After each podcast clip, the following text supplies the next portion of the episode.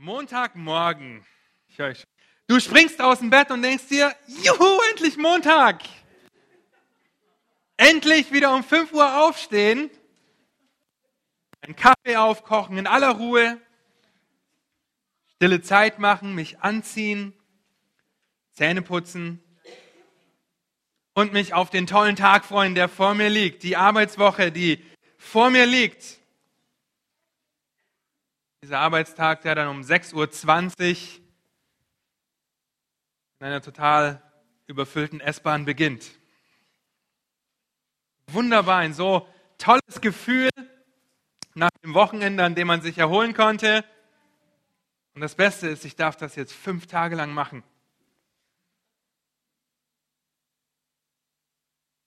Oder sieht dein Morgen eher so aus? Montagmorgen. Der Wecker klingelt. Dein erster Gedanke, warum? Du haust auf den Wecker, drehst dich um, der Wecker klingelt. Du denkst dir, nur noch fünf Minuten.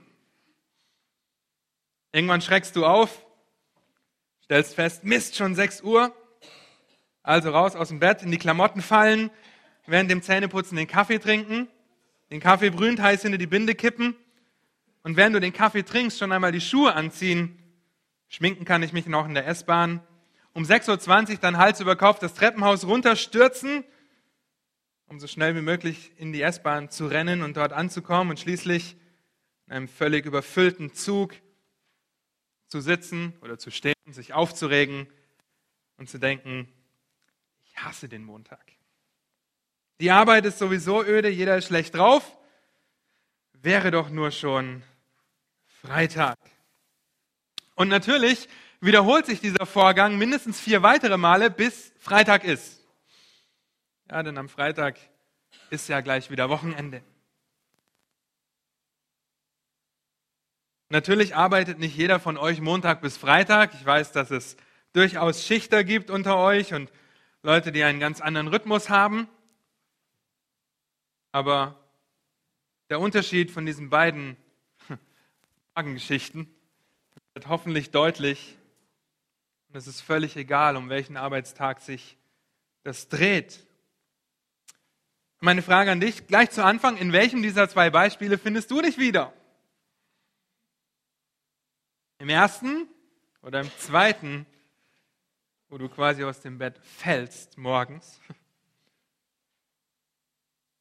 Wo sollten wir uns wiederfinden, wenn es um die Arbeit geht? Wenn es um den richtigen Umgang mit Vorgesetzten geht, wenn es darum geht, auch dort Gott zu dienen. Genau dieser Frage wollen wir uns auf dem, dieser Frage wollen wir heute auf den Grund gehen, wenn wir uns den richtigen Umgang mit Vorgesetzten anschauen werden, weil genau zu diesem Thema kommt Paulus jetzt. Und es ist so wunderbar, dass er nach wie vor dringliche Anweisungen zum gottesfürchtigen Verhalten in Gottes Gemeinde gibt. Ihr erinnert euch, das ist der große Slogan oder das Thema, was ihr in Kapitel 3 finden könnt, in diesem Türjanier, wie Daniel das erklärt hat. Und in Kapitel 6 fängt er an, diese Anweisungen zu geben, wenn es nicht um die Versammlung der Gemeinde geht. Und macht eigentlich deutlich, dass es nach wie vor darum geht, Gemeinde gottesfürchtig zu leben. Denn ihr wisst, die Gemeinde ist nicht das Gebäude, in dem wir leben, ja, sondern der Leib, der wir sind, als Glieder in der Gemeinde, in dieser Familie. Es geht darum, ein gutes Zeugnis zu sein. Das ist euch vielleicht schon aufgefallen. In Kapitel 5, wo es um die Witwen geht. Die Gemeinde soll die Witwen ehren. Sie soll sie wertschätzen, um ein gutes Zeugnis zu sein. Letzte Woche haben wir angeschaut, dass die Gemeinde die Hirten ehren sollte. Ja, unsere Ochsen, die so hart arbeiten. Wir sollen den Ochsen, der da drischt, nicht das Maul verbinden. Ihr könnt euch die Bibelstunde von letzter Woche anhören. Auch wieder, um ein gutes Zeugnis zu sein, denn sie arbeiten hart und sollen dafür doppelter Ehre wert gehalten werden, geachtet werden. Und jetzt kommt Paulus dazu, dass er sagt, dass man den Arbeitgeber ehren soll. beziehungsweise in der damaligen Zeit sein Herr, wenn man ein Sklave war. Kapitel 6, die ersten beiden Verse. Und ich lese uns diese Verse vor und dann werden wir uns näher damit auseinandersetzen. Kapitel 6 in 1. Timotheus, die ersten beiden Verse. Diejenigen, die als Sklaven unter dem Joch sind, da ist das Joch schon wieder übrigens, ja, nicht nur die Hirten sind unter einem Joch und arbeiten hart, sondern auch die Sklaven, sollen ihre eigenen Herren aller Ehre wert halten, damit nicht der Name Gottes und die Lehre verlästert werde. Die aber, welche gläubige Herren haben, sollen diese darum nicht gering schätzen, weil sie Brüder sind, sondern ihnen umso lieber dienen, weil es Gläubige und Geliebte sind, die darauf bedacht sind, Gutes zu tun. Dies sollst du lehren und dazu ermahnen. Eigentlich sind diese Verse nicht so schwer zu verstehen. Und wenn ihr sie aufmerksam lest, dann findet ihr auch die Aufforderung, die wir umsetzen sollen, nämlich wie wir uns unseren Vorgesetzten oder Arbeitgebern gegenüber verhalten sollen. Offensichtlich spricht Paulus davon, wie man mit ungläubigen Vorgesetzten umgehen soll. Das ist das erste im ersten Vers. Und mit gläubigen Vorgesetzten umgehen soll. Im zweiten Vers. Das wird dadurch deutlich, dass im zweiten Vers gläubigen Arbeitgeber oder Herren spezifisch herausgehoben werden und damit Gegenteil von dem ersten Vers herauskommt. Und bevor wir uns diese beiden Verse etwas näher anschauen, müssen wir uns aber kurz mit dem richtigen Verständnis von Arbeit und von Sklaverei beschäftigen. Wir müssen uns kurz vor Augen führen, was es heißt, zu arbeiten, was das biblische Verständnis davon ist und was das da die damalige Sicht und das damalige Verständnis von Sklaverei war, um eine Grundlage zu haben für das, was hier in 1. Timotheus 6, die ersten beiden Verse steht. Zunächst, zunächst, klicken wir mal weiter. Geht irgendwie nicht, ist okay. Steckt der Ding drin. Zunächst ein richtiges Verständnis von Arbeit. Ja, ihr könnt das schon aufschreiben, das kommt erst später. Wir müssen ein grundlegendes Verständnis bekommen. Batterie? Ist eigentlich? Ah, ja, das wäre noch was gewesen.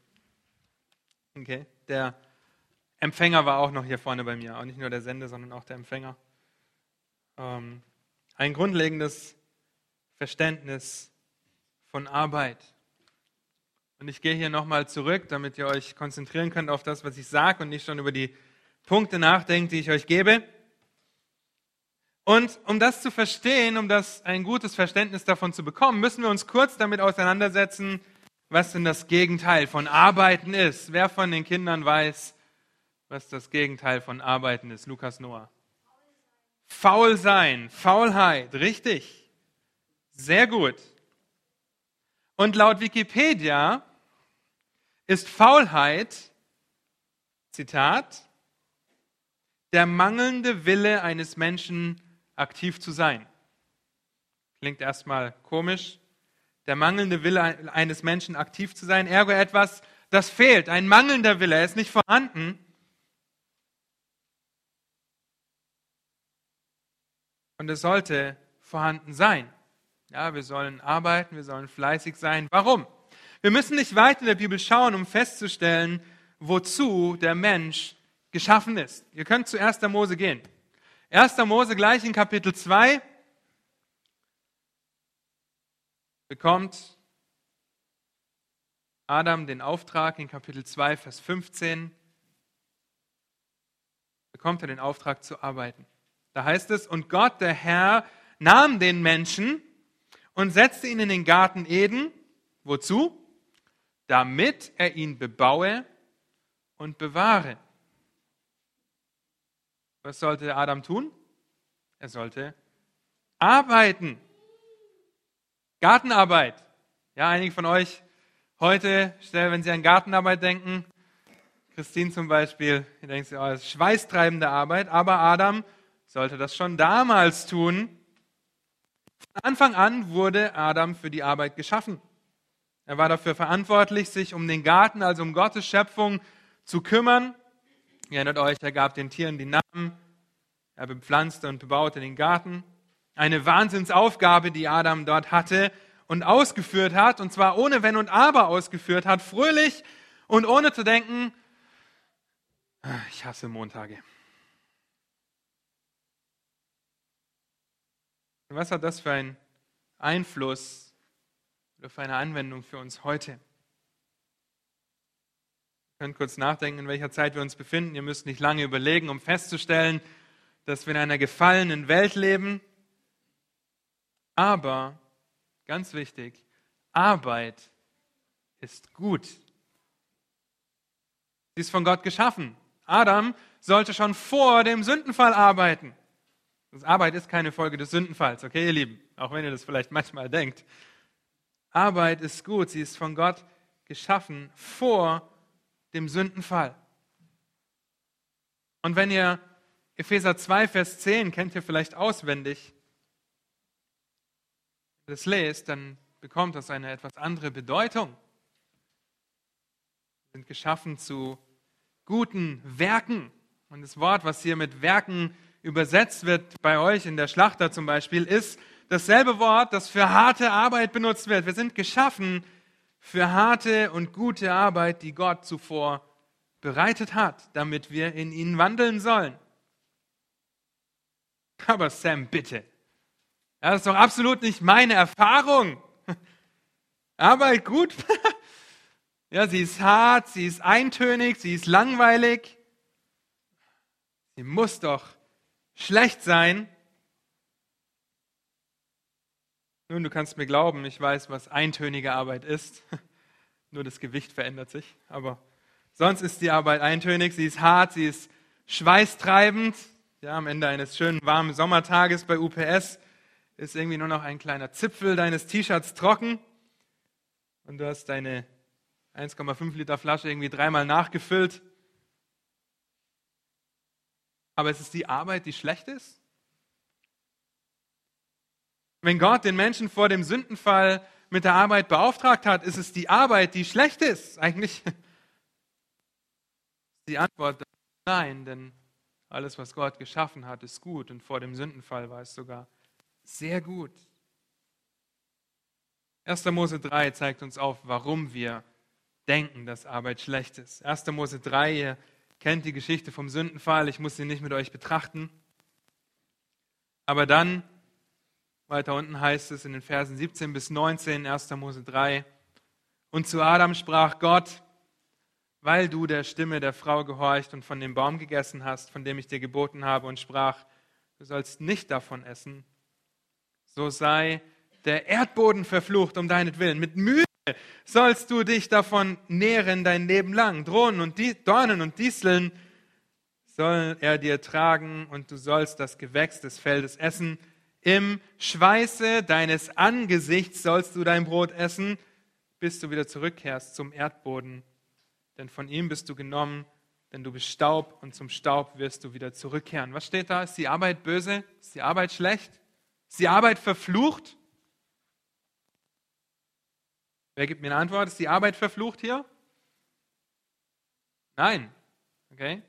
Wenn 1. Mose 3 lest, dann werdet ihr feststellen, der Erdboden ist verflucht. Es wird Mühe geben, Schweiß, alles bekannte Sachen, ja? Aber nicht die Arbeit wird verflucht, sondern wie wir arbeiten, ist unter den Fluch gekommen und welche Mühe es uns macht. Adams Arbeitsplatz wurde quasi verflucht. Er sollte die Erde bewahren und bepflanzen. Und mit einem gefallenen Erdboden, denn die ganze Schöpfung ist gefallen, kommt der Schweiß. Ihr könnt auch Alex fragen. Kommt die harte Arbeit, die Gartenarbeit.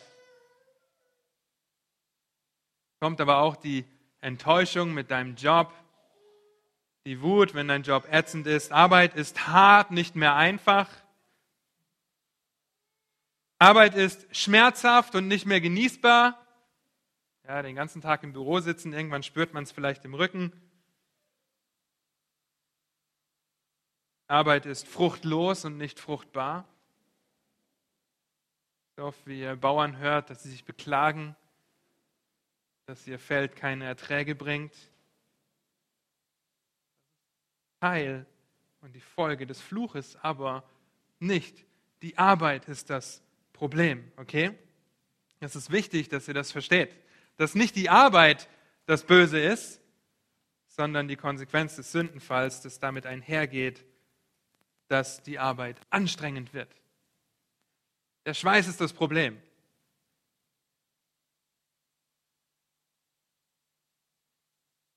Der Boden, der verflucht wurde, den Adam bearbeiten sollte. Bei UPS der Schweiß aus meinen Poren fließt, ist nicht Schuld der Arbeit, sondern der gefallenen Welt.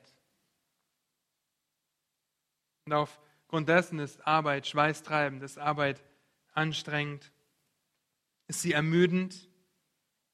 Und genau hier setzt die Faulheit ein. Dieser mangelnde Wille, aktiv zu sein, weil Arbeit hart geworden ist. Weil wir uns weigern, Gottes Auftrag ernst zu nehmen, zu arbeiten, weil wir die Konsequenzen nicht mögen. Diese Faulheit ist allerdings so gefährlich und wenn ihr die Sprüche durchlest und sie kennt, dann könnt ihr dort einiges finden und hier sind nur ein paar Konsequenzen der Faulheit.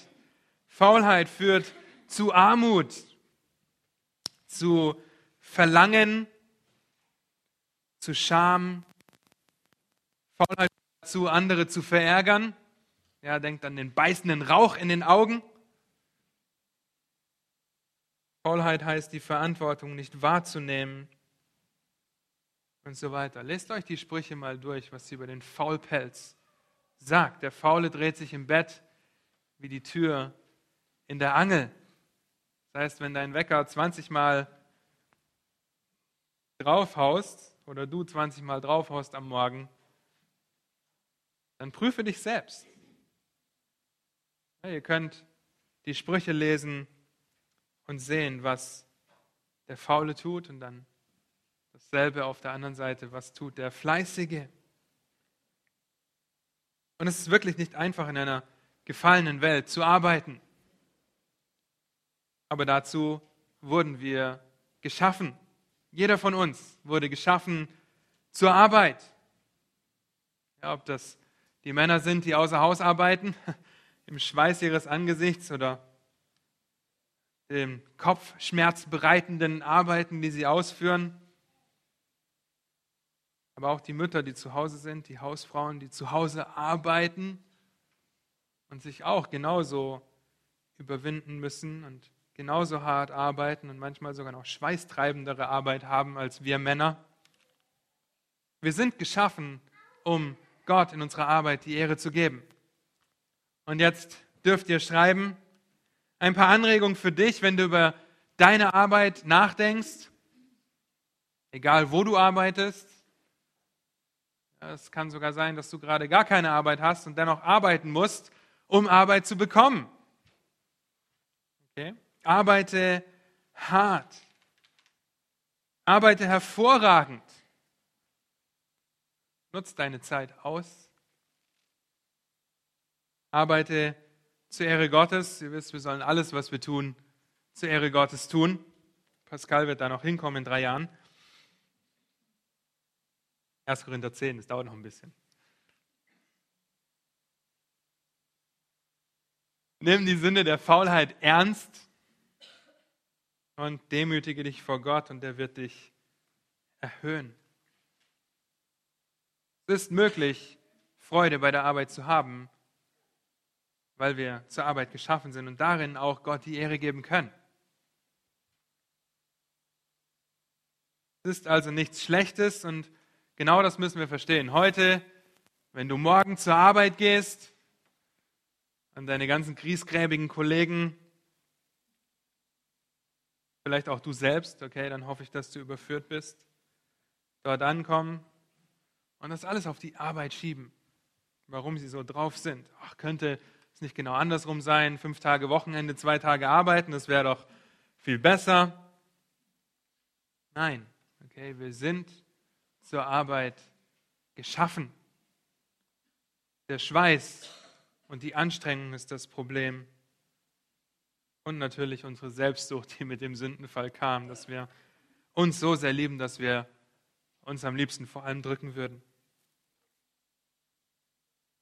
Leider nicht so viel Zeit, sonst könnten wir noch viel weiter schauen und könnten auch diese ganzen Stellen nachlesen und einige Sprüche uns anschauen, noch intensiver darüber nachdenken. Aber da es in unserem Text nicht nur um die Arbeit geht, sondern auch um den Umgang mit Vorgesetzten, müssen wir anschauen, was es damals bedeutet hat, ein Sklave zu sein, ein richtiges Verständnis von Sklaverei. Denn ehrlich gesagt haben wir oft ein nicht ganz vollständiges Verständnis von Sklaverei, das besonders von dem Rassismus geprägt ist, den, der in den USA in der Unterdrückung der schwarzen Bevölkerung zum Vorschein kam, das durch den Judenhass geprägt ist, wie wir sehen, dass die Ägypter die Juden einfach ausnutzten. Gerade deshalb brauchen wir ein korrektes, ein richtiges Verständnis davon, was die Bibel über die Sklaverei sagt, über die Arbeit sagt. Und sie hat viel darüber zu sagen. Und auch hier, wir werden die Zeit definitiv nicht haben, alle Stellen nachzuschlagen. Aber was die Bibel nicht zu sagen hat über die Sklaverei ist, dass sie zu bekämpfen ist oder dass sie abzulehnen ist, dass die Sklaven auf die Straße gehen sollen, dagegen rebellieren sollen. Dass Sklaverei etwas Böses ist, sagt die Bibel an keiner Stelle. Und wenn das so wäre, dann würden sich die Apostel in so vielen Eröffnungen ihrer Briefe nicht Christi bezeichnen, geschweige denn Römer 6 in unseren Bibeln zu finden sein, dass wir Sklaven der Gerechtigkeit geworden sind. Deshalb müssen wir uns kurz damit auseinandersetzen, was die Bibel über dieses Thema sagt. Sklaven hatten Rechte und Pflichten. Sie dienten immer einem Herrn. Auch heute haben wir als Arbeitnehmer Rechte und Pflichten und wir haben einen Arbeitgeber. Und so müssen wir umdenken. Und wenn wir in das Alte Testament schauen, dann stellen wir schnell fest, dass Sklaven, vor allem jüdische Sklaven, extrem beschützt waren, extrem viele Rechte hatten dass sie aber auch auf verschiedenen Wegen zu ihren Herren kommen konnten. Da waren zum Beispiel die Kriegsgefangenen, die in die Sklaverei gingen.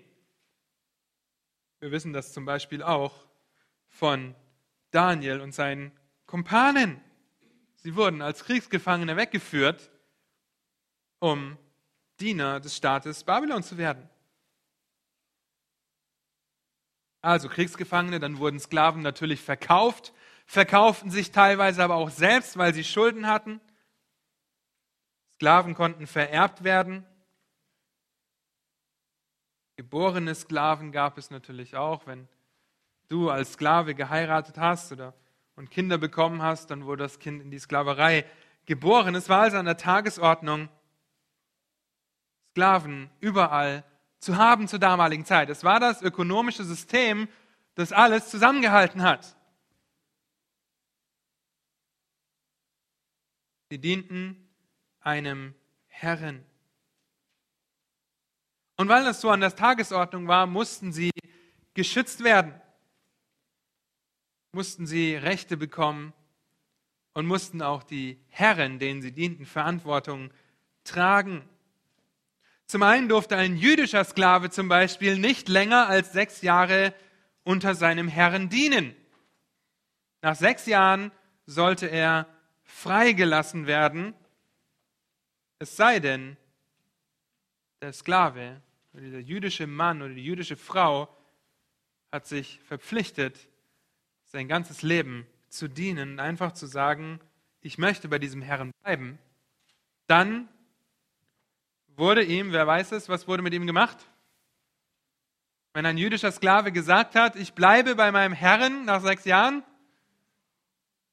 dann hat er einen Ohrring bekommen.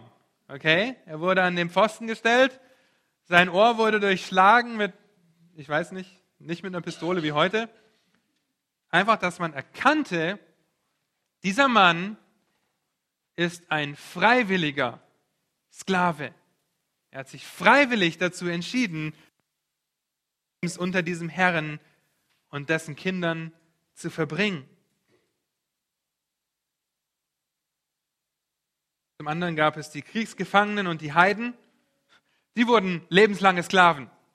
Okay? Sie mussten für immer dienen und wurden nicht freigelassen, es sei denn, der Herr hat sich an ihnen vergriffen. Also ihr Meister oder der Besitzer hat sie missbraucht oder geschlagen. Dann mussten sie freigelassen werden. Das könnt ihr in 2. Mose, in 3. Mose nachlesen, in 5. Mose. Ja, 2. Mose 21 ist so eine Stelle, wo ihr das gut nachlesen könnt. Sklaven hatten also sehr viele Rechte. Nicht in unserem Verständnis. Ein Sklave hatte kein Recht, wurde dreimal am Tag ausgepeitscht und musste Baumwolle pflücken. Nein. Sie hatten Rechte, aber gingen auch eine Verpflichtung ein. Und genauso hatte der Herr, der sie besaß, ebenfalls Rechte und Pflichten und er wurde sogar zivilrechtlich verfolgt, wenn er zum Beispiel einen seiner Sklaven tötete. Dann war die Konsequenz für ihn der Tod. Ganz genauso. Sklaven wurden also nicht als irgendetwas Niedrigeres gesehen, was man verachten muss, sondern sie hatten durchaus Vorteile. Und gerade die Sklaven, die aus Kriegsgefangenschaft in die Sklaverei kamen unter dem Volk Israel, sind Anweisungen, die Gott gibt, die ihr ganzes Leben lang dann dienen durften oder mussten.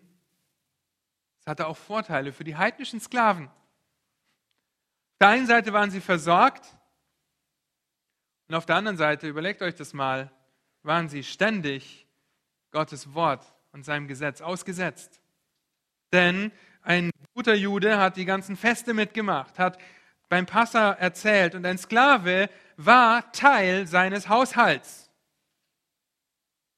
Und wenn ihr zurückblickt in 1 Timotheus Kapitel 5, wo es darum geht, um die Witwen, die in deinem Haus sind, dann gehörten da auch verwitwete Sklaven zu. Denn ein Sklave war Teil deines Haushalts. Und so waren heidnische Sklaven ständig Gottes Wort ausgesetzt. Was für eine wunderbare Missionsmöglichkeit. Nun, vor allem jüdische Sklaven waren hoch angesehen. Einem jüdischen beispielsweise verboten, die erniedrigende Arbeit des Füßewaschens zu übernehmen. Das durfte ein jüdischer Sklave nicht machen. Und als ich das so gelesen habe, studiert habe, habe ich gedacht, was für ein umso eindrucksstärkeres Bild die Fußwaschung doch ist. Wie Christus, der Herr, macht, der sich erniedrigt, selbst unter den geringsten jüdischen Sklaven, der das niemals hätte machen sollen. Das war für den aufgehoben, der kein Jude war, der gerade frisch in den Haushalt kam, beziehungsweise der, der volle Versager war. Das war wirklich für den niedrigsten aller Sklaven aufgehoben, die Füße zu waschen. Und Christus ist uns ein Vorbild darin, wie er dient, wie er zum Sklaven wird. Und zur damaligen Zeit gab es sogar ein Sprichwort, das folgendermaßen lautete, Zitat, Kaufst du dir einen jüdischen Sklaven, kaufst du dir einen Herren, weil jüdische Sklaven so unendlich viele Rechte hatten und man auf so viel achten musste. Sie mussten den Sabbat einhalten, Sie durften an den ganzen Festen teilnehmen. Also sie hatten Auflagen, sie durften bestimmtes Essen nicht essen und daran musste sich der Herr halten. Nun, natürlich war das System absolut nicht perfekt,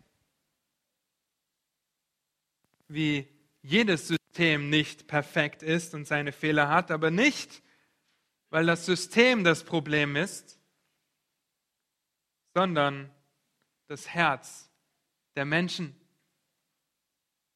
Das Herz der Menschen. Und so gab es durchaus auch in Amerika zur Zeit der Sklaverei, gab es gute Herren, bei denen es den Sklaven gut ging. Da gab es auch damals schon gute Herren, aber genauso gut natürlich die bösartigen Herren. Und würde Paulus jetzt hier dagegen ankämpfen und sagen, Sklaverei muss verboten werden, dann wäre die gesamte Ökonomie zusammengefallen, weil Sklaven der integrale und ausführende Bestandteil des damaligen Systems und der Gesellschaft waren. Sklaven haben den Handel übernommen, Sklaven durften sogar Sklaven besitzen.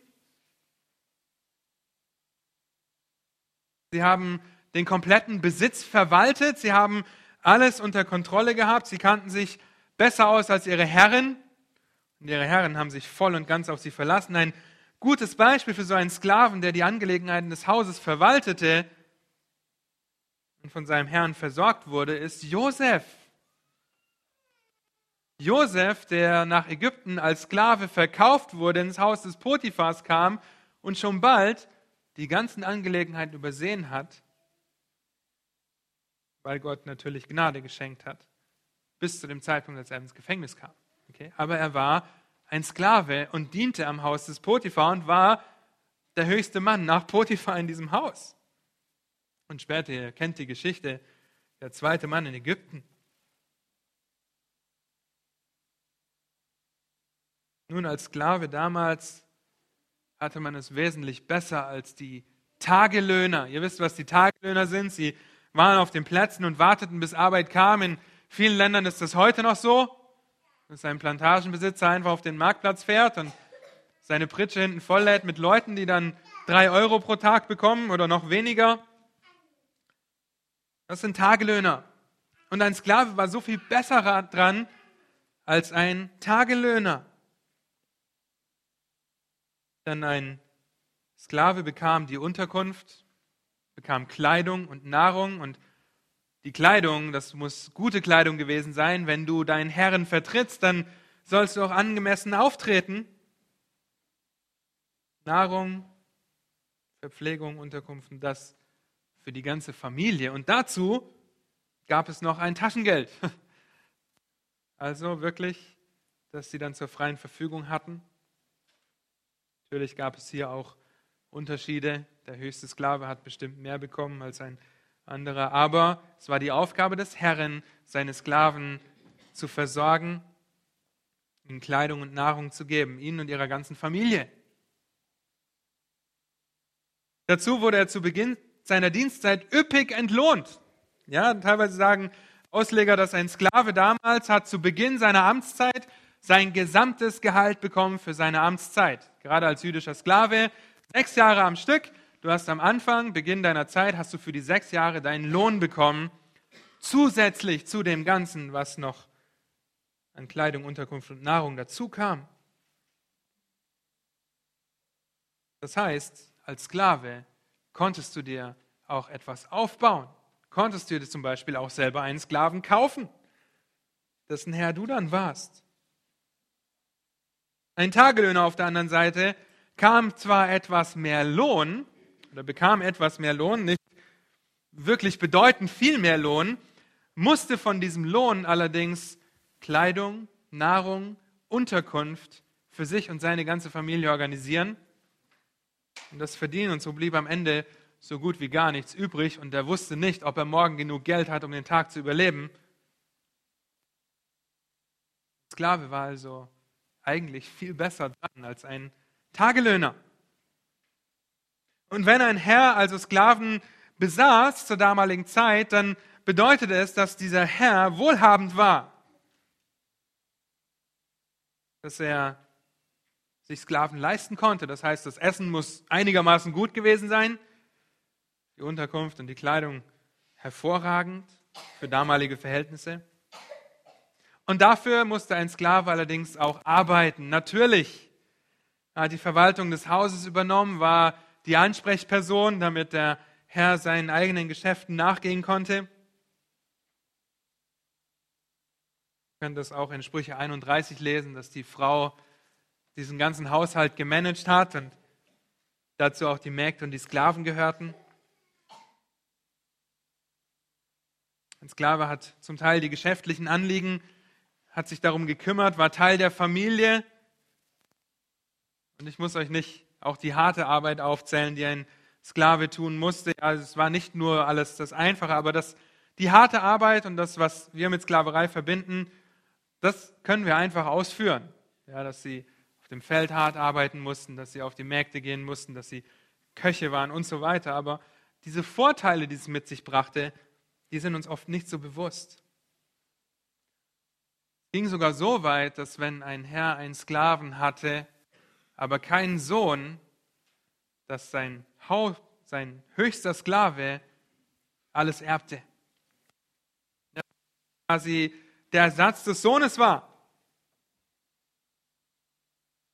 Nun, und die Tagelöhner hingegen hatten die wirklich schweißtreibende Arbeit in den Weinbergen zum Beispiel. Ihr kennt das Gleichnis von Christus die wirklich schweißtreibend war. Und natürlich musste er arbeiten, auch als Sklave, aber er hatte Rechte und er hatte wesentlich mehr Privilegien als ein Tagelöhner. Und wenn ihr in die Geschichte schaut, wie Abraham für seinen Sohn Isaac eine Frau sucht, dann erinnert euch vielleicht, wie das vonstatten ging, 1. Mose 24. Und Abraham sprach zu dem ältesten Knecht seines Hauses, wie wird dieser Knecht beschrieben? Der Verwalter aller seiner Güter war. Er hat alles kontrolliert. Das heißt, wenn Abraham eine Frage hatte, dann ist er zu diesem Knecht, zu diesem Sklaven hingegangen und hat ihn gefragt, wie denn jetzt was hier so gemacht wird. Er sagt zu ihm, lege doch deine Hand unter meine Hüfte, dass ich dich schwören lasse bei dem Herrn, dem Gott des Himmels und der Erde, dem Gott der Erde, dass du meinem Sohn keine Frau nimmst von den Töchtern der Kanaaniter, unter denen ich wohne, sondern dass du mein Vaterland, dass du in mein Vaterland und zu meiner Verwandtschaft ziehst und meinem Sohn Isaak dort eine Frau nimmst. Seht ihr diese Aufgabe, die dieser Sklave hatte? Auf der einen Seite war er der Verwalter von allem, was Abraham besaß. Und auf der anderen Seite vertraute Abraham ihm so sehr, dass er ihm sogar sagte, er soll eine Frau für meinen Sohn suchen. Er hat ihm vertraut hat ihn wertgeschätzt und hat ihn dadurch auch geehrt. Um euch zwei neutestamentliche Stellen zu zeigen, die wunderbar veranschaulichen, was die Aufgabe eines Sklaven war, möchte ich euch kurz an Matthäus 8 erinnern. Das ist nur ein Vers. Der Hauptmann, ja, der, der Hauptmann über eine Hundertschaft war, der zu Jesus kommt und ihn bittet, seinen kranken Knecht wieder gesund zu machen. Ihr erinnert euch, Matthäus 8. Und er beschreibt seinen Knecht oder seinen Sklaven folgendermaßen. Wenn ich zu diesem sage, gehe hin, so geht er hin.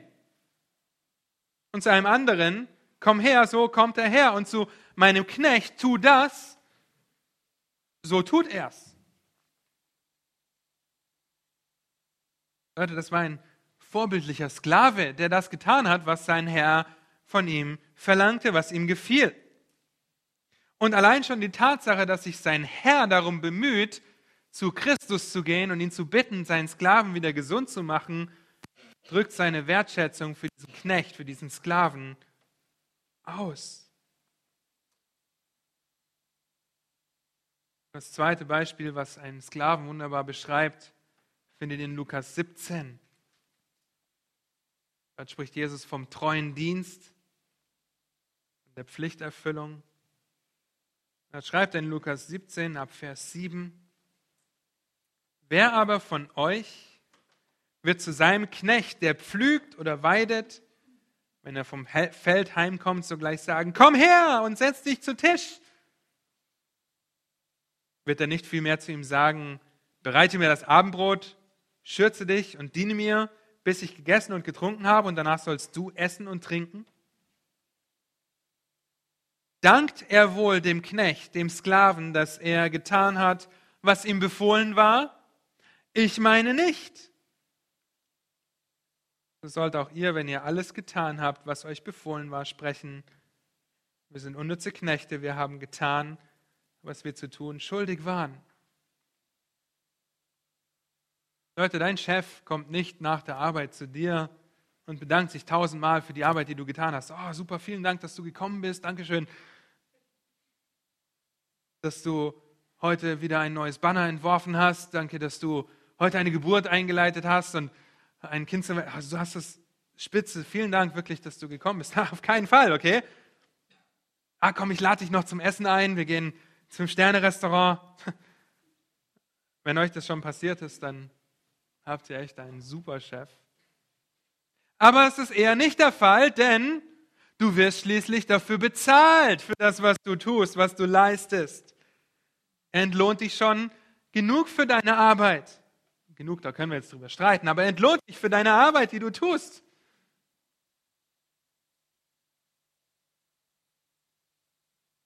Vielleicht wird er sich bedanken, wenn du Überstunden machst oder etwas machst, was nicht deiner Arbeitsbeschreibung entspricht. Aber du weißt, was du tun soll und du tust es. Und wenn du es nicht tust, dann hast du ein Problem. Auch heute noch ist das so. Halten wir fest, was wir bis jetzt gehört haben. Zum einen ist Arbeit eine gute, von Gott geschaffene Sache. Der Mensch wurde in den Garten Eden gesetzt, um ihn zu pflegen. Arbeit ist nicht der Fluch, der Schweiß ist der Fluch. Und zweitens Sklaverei, wie sie uns vorstellen, ist schrecklich, ist ein absoluter Missbrauch von Autorität. Und böse Herren gab es schon immer und wird es auch immer geben. Aber Sklaverei, wie die Bibel sie beschreibt und wie sie im Idealfall zu laufen hat, ist ein gutes Arbeitsverhältnis zwischen einem Herren und seinem Knecht. Sie wird von der Bibel geschützt und Nirgendwo wird gegen die Sklaverei gewettert. Es wird immer direkt das Herz angesprochen. Schaut euch, lest euch nur Philemon-Brief durch. Onesimus kommt jetzt zum Glauben und Paulus sagt ihm Spitze, dann solltest du nicht zurückgehen, weil Sklaverei ist absolut böse, ist absolut schlecht. Nein, was macht er? Er schickt Onesimus zurück und gibt ihm einen Brief mit, für Philemon, dass er ihn wieder in den Dienst zurück aufnehmen soll und dass alles, was er geklaut hat, auf Paulus Rechnung kommt. Paulus ist nicht gegen Sklaverei. So viel gestreikt, weil man gegen die widrigen Arbeitsumstände ist, aber wir finden das nicht in der Bibel. Die Sklaven auf einmal zum Aufstand aufgerufen werden, die Arbeitnehmer der damaligen Zeit. Ein Sklave hatte eine privilegierte Stellung, aber natürlich auch herausfordernde und verantwortungsvolle Aufgaben. wenn es böse wäre, dann würde Jesus sich selbst nicht als Sklave bezeichnen. Denkt an Philippa 2. Er nahm die Gestalt eines Sklaven an. Ja, da steht Dulos, Sklave. Und war gehorsam bis zum Tod am Kreuz. Er hat das ausgeführt, was der Vater wollte. Tu dies und er tat's. Nun soweit die Einleitung für unseren Text. Ja, es ist wichtig, dass wir ein korrektes, ein richtiges Verständnis haben von Arbeit und von Sklaverei, sonst werden wir diesen Text hier mit den falschen Vorstellungen angehen. Und die Frage ist, wie gehen wir richtig mit unseren Vorgesetzten um? Wie sollen wir als Arbeitnehmer, die in einem Vertrag mit einer Firma stehen und die für ihre Arbeit bezahlt werden, unsere Dienste verrichten? Und das beantwortet uns der Text, wenn es um den richtigen Umgang mit Vorgesetzten ist, geht. Die meisten von uns haben nicht das Vorrecht, unter gläubigen Vorgesetzten zu dienen. Es ist eher die Norm, Vorgesetzte zu haben, die ungläubig sind. Natürlich gibt es die moralisch guten Vorgesetzten, aber es gibt durchaus auch durchtriebene, missbrauchende Chefs, die sich bereichern wollen, kostet es, was es wolle. Es gibt dann vielleicht die Vorgesetzten, die gerne lästern über andere Mitarbeiter und es ist wirklich schwer, ihnen aus dem Weg zu gehen. Dann gibt es die, die dich vielleicht anbrüllen, die dich dumm anmachen, die es echt schwer machen, am Montagmorgen zu denken, juhu, ich darf arbeiten gehen. Nicht zu fragen, warum ist das Wochenende schon wieder vorbei? Und so beginnt Paulus das Kapitel 6 im ersten Timotheusbrief und schreibt an Sklaven, die ungläubige Herren haben. Vers 1. Diejenigen, die als Sklaven unter dem Joch sind, sollen ihre, ihren eigenen Herren aller Ehre wert halten, damit der Name Gottes und die Lehre nicht verlästert werde. Wie schon gesagt, hatten Sklaven einen Vertrag mit den Herren. Teilweise waren sie vielleicht vererbt oder Kriegsgefangene und sind so zu Sklaven geworden. Und in jedem Fall sind Sklaven unter einem Joch. Das heißt, sie haben eine Arbeit, sie haben einen Arbeitgeber, einen Herren. Dieses Joch, wir wissen, das kann sanft sein, kann hart sein, kann schwer sein. Daniel hat das auch letztes Mal gezeigt. Der Ochse unter dem Joch verbinde ihm nicht das Maul. Er hat auch ein Joch, eine Verantwortung auferlegt bekommen. So wie ein Sklave. Und das Wort, das hier für Herren benutzt wird, drückt eine absolute Autorität aus. Uneingeschränkte Macht. Das Wort des Potes, das für einen Herrscher benutzt wird. Gerade ein paar Verse vorher wird dieses Wort zum Beispiel für die Frau verwendet, die die Herrscherin ihres Hauses sein soll, ihr Haus überblicken soll, aber selbst als Frau in Unterordnung unter ihren Mann. Hier wird also nicht das Wort Kyrios benutzt, was wir so häufig hören und kennen, wie häufig so der Herr beschrieben wird. Er wird auch als Despotes, also als absoluter Herrscher beschrieben. Er hat uneingeschränkte Macht zu tun und zu lassen, was er will. Und in der heutigen Zeit unterscheiden wir ebenfalls zwischen Arbeitgeber und Arbeitnehmer. Natürlich werden die Rechte immer eingeschränkt. Arbeitnehmer haben immer mehr Vorteile und dennoch hat ein Arbeitgeber die Macht zu entscheiden, wie er fast zu entscheiden, wie er möchte. Wir unterschreiben Arbeitsverträge, sind einem Vorgesetzten untergeordnet. Die Anwendung für uns heute ist also klar, wir sollen unsere Arbeitgeber, unsere Vorgesetzten wertschätzen, sie achten, sie ehren, auch wenn es Ungläubige sind. Letzte Woche war ja die Focus on Christ Konferenz und sie war eine wirkliche Ermutigung für uns alle. Und ein Teilnehmer war dabei, der von seinem Arbeitgeber aufgefordert wurde, etwas zu tun, was wirklich Sünde ist. Wie gehst du vor? Hm. Denn ich soll ja meinen Arbeitgeber, meinen Vorgesetzten wertschätzen, ich soll ihn achten, ich soll ihn ehren, also muss ich doch tun, was er sagt. Nun, ich hoffe, ihr sagt euch ein klares Nein. Ich sage euch sein Jein. Führe das aus, was er von dir möchte, solange es keine Sünde ist. Denn wir sollen nach wie vor Gott mehr gehorchen als den Menschen. Vielleicht lästert dein Vorgesetzter auch gerne über Kollegen und nutzt die Zeit, die er mit dir am Arbeitsplatz verbringt, um über andere herzuziehen. Du musst da nicht mit einsteigen. Du sollst da nicht mit einsteigen. Und auf der anderen Seite kannst du deinen Arbeitsplatz auch nicht einfach verlassen. Nee, ich will es nicht hören. Tschüss. Ja, dann äh, dieses Tschüss für immer sein vielleicht.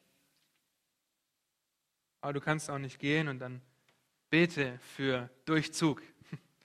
Hier rein, da raus. Bete dafür, dass du vergesslich wirst und schweige, halt einfach deinen Mund, auch wenn es nicht einfach ist. Und damals konnte es wirklich der Fall sein, so wie heute auch, dass dein Vorgesetzter ein wirklicher Tyrann war.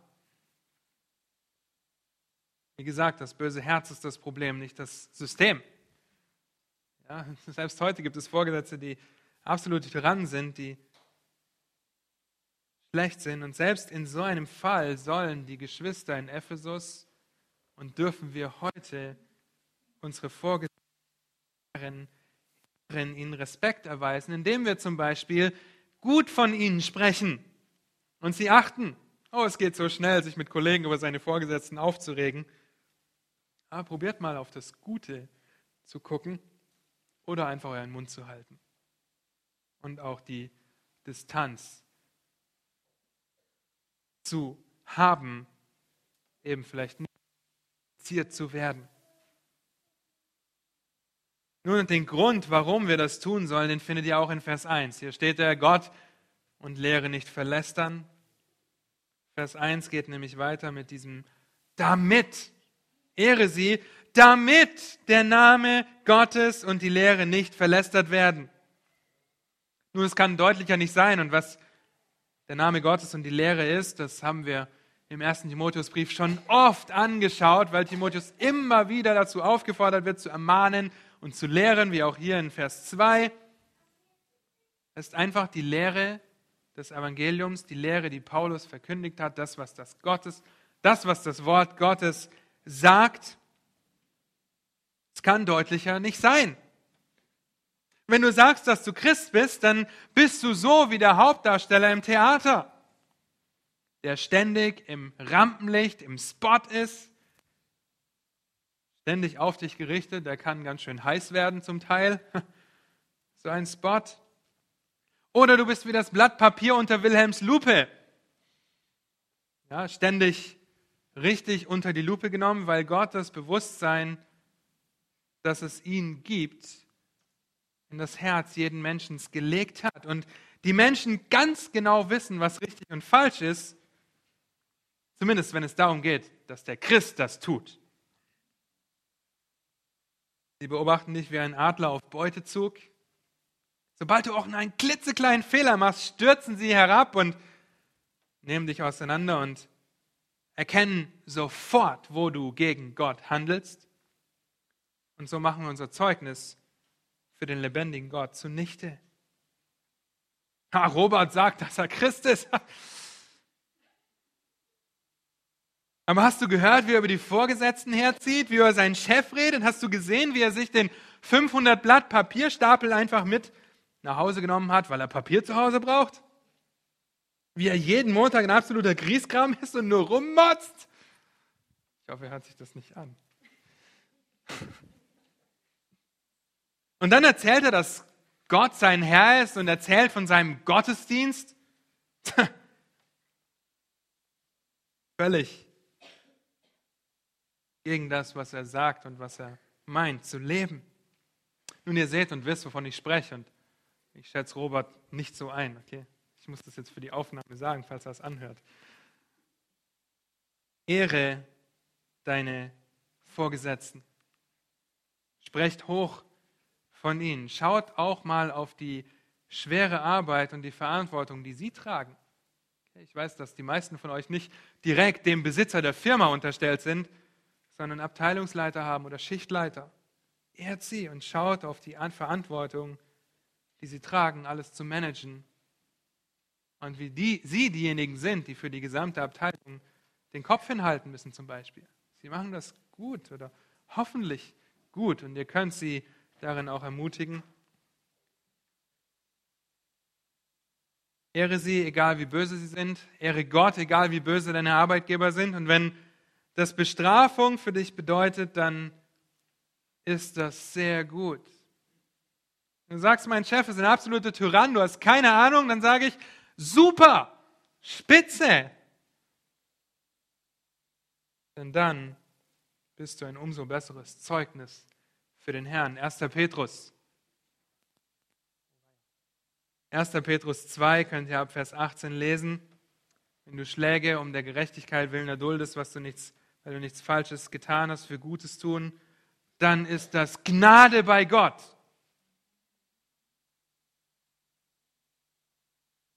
Der richtige Umgang mit ungläubigen Vorgesetzten setzt deine Zeugnisfunktion nicht außer Kraft. Deshalb ehre sie mit Respekt und mit Wertschätzung, damit Gott und die Lehre nicht verlästert wird. Nun, es gibt auch diejenigen, die das Privileg haben, gläubigen Vorgesetzten zu dienen, was auch nicht immer einfach ist an der FESB. Ja, Helmut und Markus haben einen gläubigen Abteilungsleiter. Es ist wunderbar, die für einen Bruder im Herrn zu arbeiten, wenngleich das auch Herausforderungen mit sich bringt. Ein Vorrecht und Paulus schreibt das in Vers 2, schreibt er folgendes, die aber, welche gläubige Herren haben, sollen diese darum nicht gering schätzen, weil sie Brüder sind, sondern ihnen umso lieber dienen, weil es Gläubige und Geliebte sind, die darauf bedacht sind, Gutes zu tun. Und dann will er die Aufforderung, dies zu alles, was ich dir gerade geschrieben habe, sollst du lehren und dazu ermahnen. Wir finden in diesem Vers einen zweifachen Befehl, nicht geringschätzen und umso lieber dienen. Und auch den Grund, und der Grund ist beides mal dasselbe, sie sind deine Geschwister im Herrn. Wenn du also gläubige Vorgesetzte hast und als Sklave damals hast du, warst du gläubig und hattest einen gläubigen Herrn, dann sollst du nicht gering schätzen. Und gering schätzen bedeutet für nichts erachten oder herabwürdigen, etwas, was keinen Wert hat. Das ist genau dasselbe, was Hebräer 12, Vers 2 schreibt von unserem Herrn Jesus Christus, der dabei die Schande des Kreuzes für nichts achtete er ist eine absolute Verachtung, beiseite lassen sämtlicher Richtlinien oder Gedanken, Wertschätzung, für nichts achten. Nun, wenn du einen gläubigen Vorgesetzten hast, dann untergrabe nicht seine Autorität, indem du ihn nicht schätzt. Stell dir vor, du hättest vor ein paar Jahren, meine Zeit ist gleich um, ich komme gleich zum Ende. Stell dir vor, du hättest vor ein paar Jahren bei, Linden, im, bei Deichmann im Lindencenter gearbeitet. Ihr wisst, Herr Deichmann, der damals noch gelebt hat, ist ein Christ gewesen. Und so denkst du, oh, das ist ja mein Bruder im Herrn, ist ja super. Und rufst ihn jedes Mal direkt an, wenn du eine Frage hast. Herr Deichmann, haben wir diesen Schuh noch bei uns in der Filiale in Schuhgröße 39 vorhanden? Sinnlos. Okay, wir lachen darüber. Aber so schätzen wir unseren Bruder, der unser Herr ist, gering. Ja, er ist dein Bruder, aber er ist immer noch dein Chef und er fungiert immer noch als deine Autorität am Arbeitsplatz. Es gibt Hierarchien, es gibt Kommunikationswege, die einzuhalten sind und so nicht ein schlechtes Licht, um so nicht ein schlechtes Licht auf deinen Boss zu werfen und auch dein Zeugnis nicht zu untergraben und zum Gesprächsthema anderer zu werden. Ha, siehst du, der ist total bevormundet und dann nicht bevormundet bevorzugt. Ja, der kann immer direkt zum Chef gehen. Was haben wir denn für einen Chef? Was haben wir denn da für einen Kollegen, der sich da auch noch was drauf einbildet? Schätzt das nicht gering. Es ist ein Privileg, gläubigen Vorgesetzten zu dienen und einen gläubigen Firmenchef zu haben. Es ist ein Vorrecht, unter ihnen zu dienen und sie nicht gering zu schätzen. Als Vorgesetzte werden sie nicht Halt machen können, dich zu ermahnen und dich abzumahnen, wenn es sein muss. Achte ihre Arbeit nicht gering. Erweise ihnen genauso Ehre, sogar umso mehr Ehre. Diene ihnen umso lieber, indem du dich ihnen unterordnest, sie als Vorgesetzte anerkennst, ihre Aufträge gewissenhaft und schnell ausführst und ihre Arbeit wertschätzt. Diene ihnen umso lieber. Warum? Weil es Gläubige und Geliebte sind. Sie sind eine neue Schöpfung. Sie sind Geschwister, die in der Lage sind und darauf bedacht sind, Gutes zu tun und Gott die Ehre zu geben. Und du kannst sie darin unterstützen, das zu tun. Es ist wunderbar zu sehen, was gläubige Arbeitgeber und Vorgesetzte leisten, wie sie diese Herausforderungen von Geschäftsleben mit ihrem Glauben zusammenbringen und egal wo sie sind, Gott dienen. Nun, einiges haben wir gehört und die Frage, die ich dir stelle, ist, dienst du deinem Herrn, ehrst du deine Vorgesetzten? Ist ein richtiges Bild von Arbeit und von einem Arbeitnehmer? Und wenn Christus unser Vorbild ist, dann sollten wir ihm nacheifern, sollten ihn vor Augen haben. Er hat sich zum Sklaven gemacht und ist für unsere Schuld am Kreuz gestorben. Vorher hat er die Füße gewaschen, die Aufgabe des niedrigsten nicht-jüdischen Sklaven.